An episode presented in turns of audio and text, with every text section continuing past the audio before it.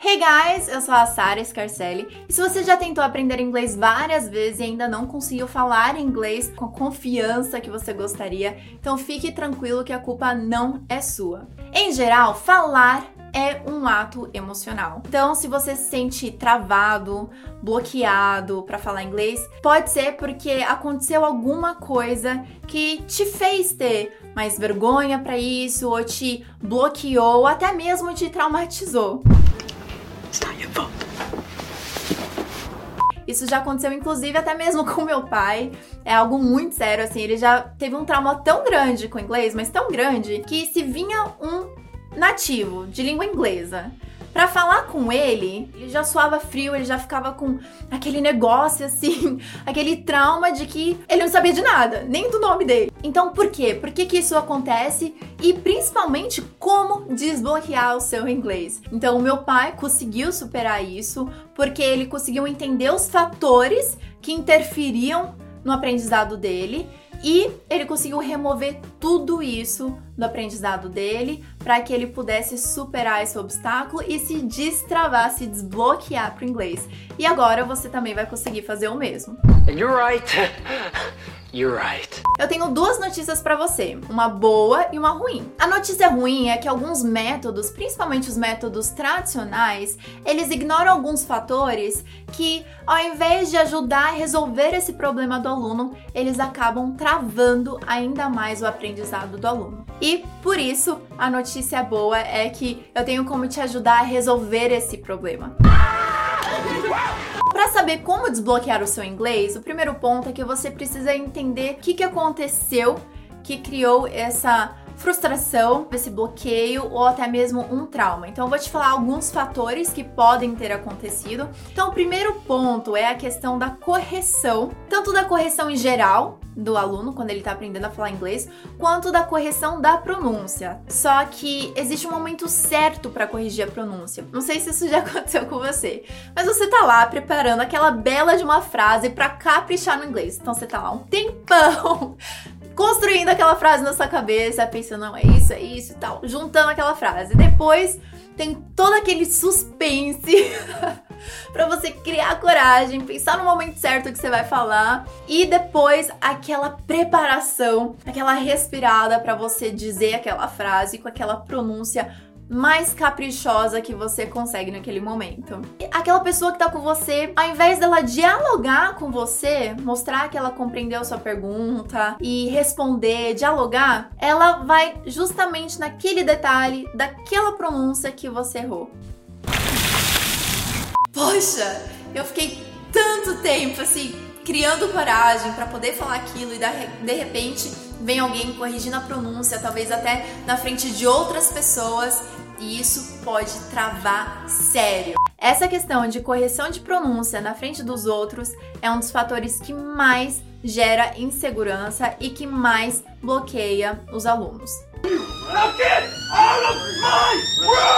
Existe um momento certo para você melhorar sua pronúncia. Inclusive, eu posso falar sobre isso em um vídeo, só para te mostrar rapidamente uma maneira correta de corrigir a pronúncia, por exemplo, digamos a palavra trabalhou ou trabalhei em inglês, worked. Imagina que ela pronunciou worked. Trabalhei nisso. Ela pode dizer I worked on this. Ao invés de eu falar Não é worked. Ao invés de eu chamar aquela atenção para não é worked, é worked, o que eu posso fazer é falar assim: Wow, you worked on this? Eu posso repetir a frase dela com a pronúncia correta para que ela possa praticar a autocorreção, que é um fator muito bom justamente para te destravar nisso. Inclusive, a gente usa essa técnica no coaching, é justamente isso que a gente faz. A gente aplica a técnica coaching para o aluno identificar aonde ele está errando para que ele mesmo possa aperfeiçoar a pronúncia dele. Mas também uma coisa muito importante é que existe esse momento certo e específico para treinar a pronúncia do aluno. Então, se ele sabe que nesse momento X ele está treinando a pronúncia com a técnica de autoaperfeiçoamento, que é a melhor técnica que tem, ele fica tranquilo, ele não precisa ficar preocupado, ele não precisa ficar com aquela angústia. Um processo muito mais suave. Fez sentido essa questão para você? Yes. Imagina quando é o contrário, né? Quando tem um nativo da língua inglesa vem pro Brasil, um gringo vem falar português, a gente fica todo orgulhoso porque ele tá se esforçando a falar português. Se ele tá falando algo e ele talvez errou a construção de frase, talvez a gente pode até fazer uma correção. Por exemplo, vai que ele fala mim vai comer. Aí você talvez fala, não, eu vou comer. E aí você pode fazer essa construção. Dificilmente a gente vai sair corrigindo toda a palavra ou tudo que ele estiver pronunciando errado. Geralmente a gente só corrige a pronúncia do gringo quando a gente não consegue compreender a pronúncia. Você já reparou nisso? Agora, um outro fator que é muito importante é quando o professor de inglês de iniciante fala só inglês na aula com um aluno iniciante. Do you speak English? No, I don't, sorry. O aluno, ele ainda não tem o conhecimento do inglês, então ele não consegue interagir com você. Lembra da história do poço?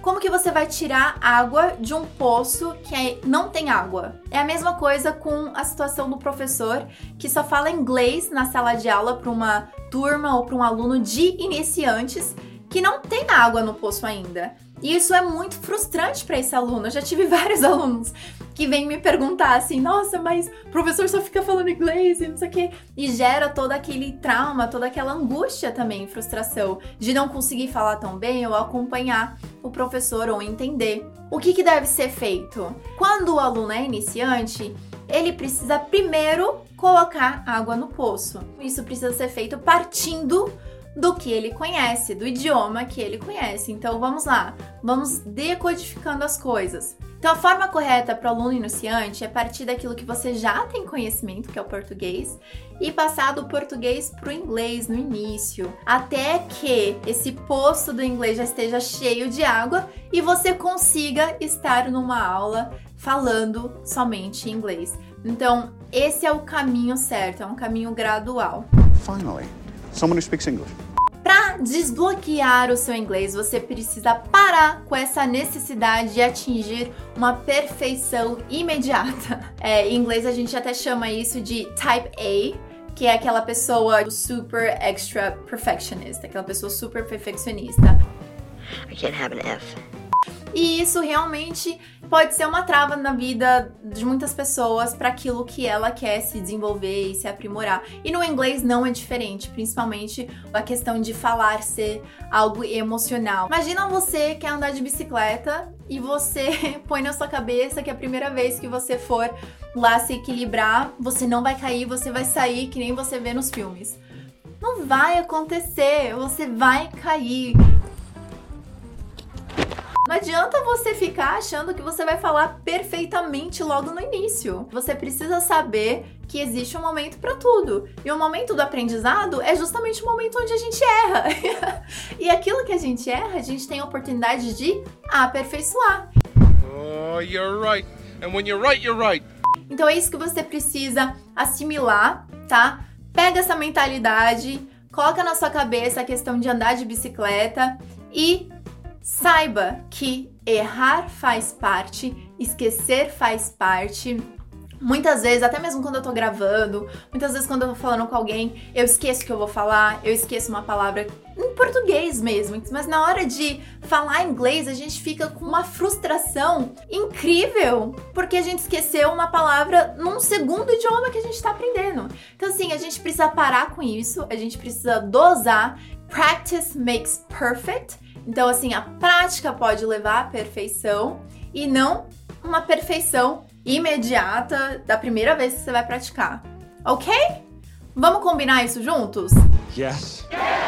E uma outra informação que você precisa saber para desbloquear seu inglês é que os nativos de língua inglesa, eles geralmente apreciam o seu esforço na hora de falar o idioma deles. Então, tenha orgulho de que você está aprendendo um segundo idioma. Olha só que incrível. Às vezes a pessoa com quem você está conversando só sabe o idioma dela e você sabe a sua e está aprendendo a dela. Isso é algo que você deve se orgulhar. E se a pessoa com quem você está conversando também sabe mais de um idioma, então ela sabe o que você está passando, ela já passou onde você já passou, ela já errou o que você talvez erre e tá tudo bem, tá? Saiba disso, tenha confiança, fique tranquilo, não deixe nenhum medo ou frustração te impedir de tentar, tá? Então se exponha assim, se insira em situações em que você possa praticar, sabe? A confiança vem de quando a gente pratica repetidas vezes. Algo muito importante para você desbloquear seu inglês é parar de memorizar frases. Por quê? Porque o que acontece quando você memoriza é que você está memorizando. e o que acontece quando você pratica a habilidade de construir frases é que você está construindo, você está aprendendo o que você quer nesse momento e talvez o que você quer no próximo momento. Então, geralmente, o que a gente memoriza trava a gente também, porque a gente fica preso somente naquilo, certo? E a gente não consegue falar algo diferente. Por exemplo, quem aqui já memorizou a frase da caneta? This is a pen. Quem já memorizou essa frase? Agora, quem já sentiu a necessidade de usar essa frase por aí? Eu acho que ninguém. Eu, pelo menos, não lembro de que um dia na minha vida falar This is a pen, a não ser quando eu vou falar esse exemplo para vocês. Porque às vezes o que você quer fazer é uma pergunta, tipo, essa caneta é sua? Mas e agora? Como que eu venho de isso é uma caneta, this is a pen, pra essa caneta é sua. Então, tá vendo a diferença entre memorizar e poder construir a sua frase com base naquilo que você quer falar? Naquilo que tem a ver com o seu cotidiano? Então, isso é muito importante. Às vezes você quer falar, Is this your pen? Ou This pen was supposed to be mine, not yours. Por exemplo, essa caneta era para ser minha, não sua. Ou você pode me emprestar uma caneta? Can you lend me your pen? Ou eu posso pegar sua caneta emprestado? Can I borrow your pen?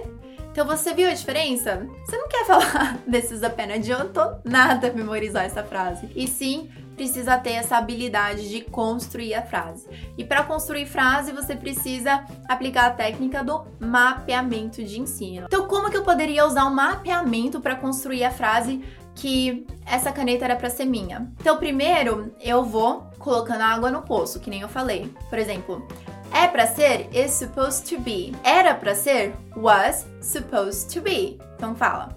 Era para ser was supposed to be. Essa caneta, this pen, essa caneta era para ser.